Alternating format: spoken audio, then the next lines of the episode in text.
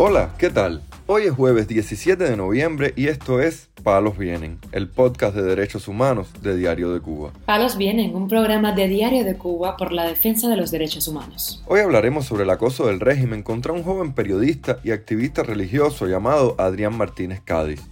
También comentaremos sobre la liberación de un activista cubano que cumplió un año de prisión por salir a la calle el pasado 15 de noviembre en el marco de la Marcha Cívica por el Cambio convocada por Archipiélago.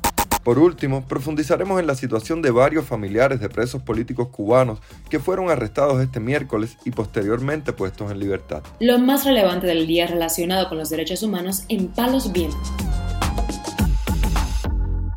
La Policía Nacional Revolucionaria de la dictadura cubana citó nuevamente a Adrián Martínez Cádiz, corresponsal de noticias EWTN, para una entrevista o interrogatorio el pasado miércoles 16 de noviembre a las 3 de la tarde, sin especificar los motivos de la citación. Esta es la segunda vez en menos de un mes que Martínez tiene que presentarse ante la policía cubana en la estación de Plaza de la Revolución.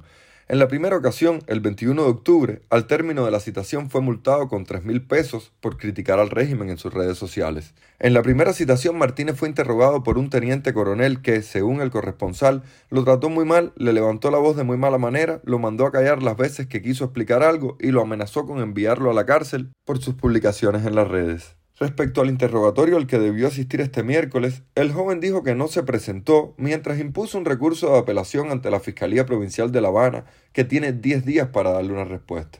El prisionero político cubano José Hernández López, miembro del Partido por la Democracia Pedro Luis Boitel, fue liberado este lunes tras cumplir su sentencia de un año de privación de libertad por salir a las calles el 15 de noviembre de 2021 en el marco de una convocatoria a una marcha cívica por el cambio realizada por la plataforma Archipiélago, según informó Radio Televisión Martí. Y no me arrepiento hoy salir a la calle. Si mañana tengo que salir a la calle a, pedir la libertad a los presos políticos, que se vaya el castrismo de aquí. Sobre su situación durante el año en prisión, Hernández López contó. Año, pero fue un sufrimiento inmenso y maltrato, se me negaba la asistencia médica especializada, me trataban como un perro. Estaba en la prisión de Canaleta, a dos o tres kilómetros del municipio de Perico, provincia de Matanzas. Vamos ahora por mil y pico presos que hay ahí, que están cayéndose en el pasillo de nutrido. El más del 99% allí están ya que no pesan 70 libras, la comida muy mala, falta de medicamentos, enfermos, arriba de la cama, nosotros tratando de, con paños mojados, con todos los ataques epilépticos. No hay ningún tipo de atención y medicamento para los presos aquí en Cuba. Este martes también fue liberado el opositor cubano Adrián Curuniac Stevens, quien estuvo un año y seis meses encarcelado en la prisión de Valle Grande, en La Habana, sin ni siquiera ser llevado a juicio, por intentar visitar al activista Luis Manuel Otero Alcántara cuando se encontraba detenido en el hospital Calixto García el pasado año 2021. Curuniac Stevens explicó a Radio Televisión Martí que salió de prisión en libertad inmediata tras interponerse a su favor un recurso de habeas corpus la pasada semana. El día 4 de mayo del 2021 estuve en Valle Grande, en la prisión de Valle Grande. Me liberaron libertad inmediata. No me llevaron a juicio ni nada. Me, me soltaron por una un habeas corpus. Ellos se metieron contra mí de esta manera. Simplemente porque fui a ver la Alcántara. Estuve ahí un año y seis meses. Prácticamente fue como un secuestro. Entonces por, por eso funcionó el habeas corpus porque estaba detenido sin ilegal. Yo simplemente me pidieron la identificación, me despojaron de todo lo mío teléfono. Cuando estoy dentro de la patrulla, eh, me habían puesto la esposa muy fuerte y, exigí que se me aflojara la esposa y no quisieron. Entonces empecé a gritar abajo Fidel, abajo Raúl, abajo Díaz Canel. Me empezaron a golpear, me hicieron varias lesiones, lesiones que nunca apareció un certificado. Simplemente me acusaban de eso, que yo había golpeado a los guardias y le había mordido un dedo a un guardia, cosa que nunca fue así. Yo fui el que recibí las lesiones en la pierna, en el cuello, en la garganta, que vomité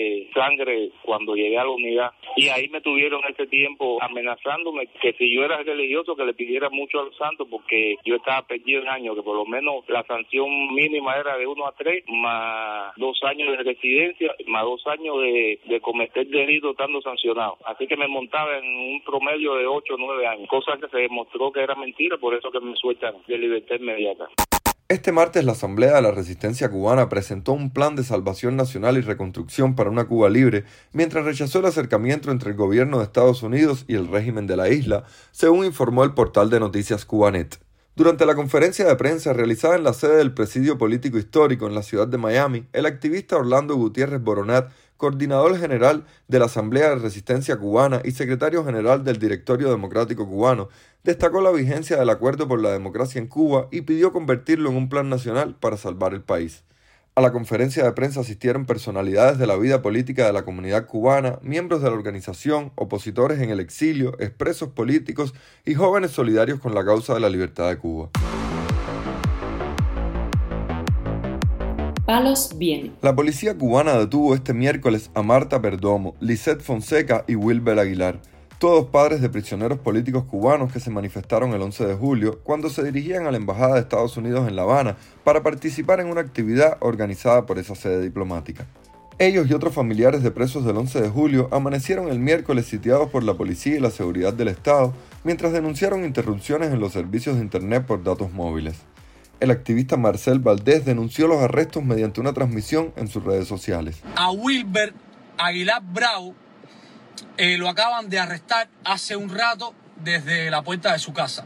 Los familiares de los presos políticos, muchos familiares de los presos políticos, eh, hoy se levantaron sitiados. Saludos, Iván. Hoy se levantaron sitiados. ¿Ok?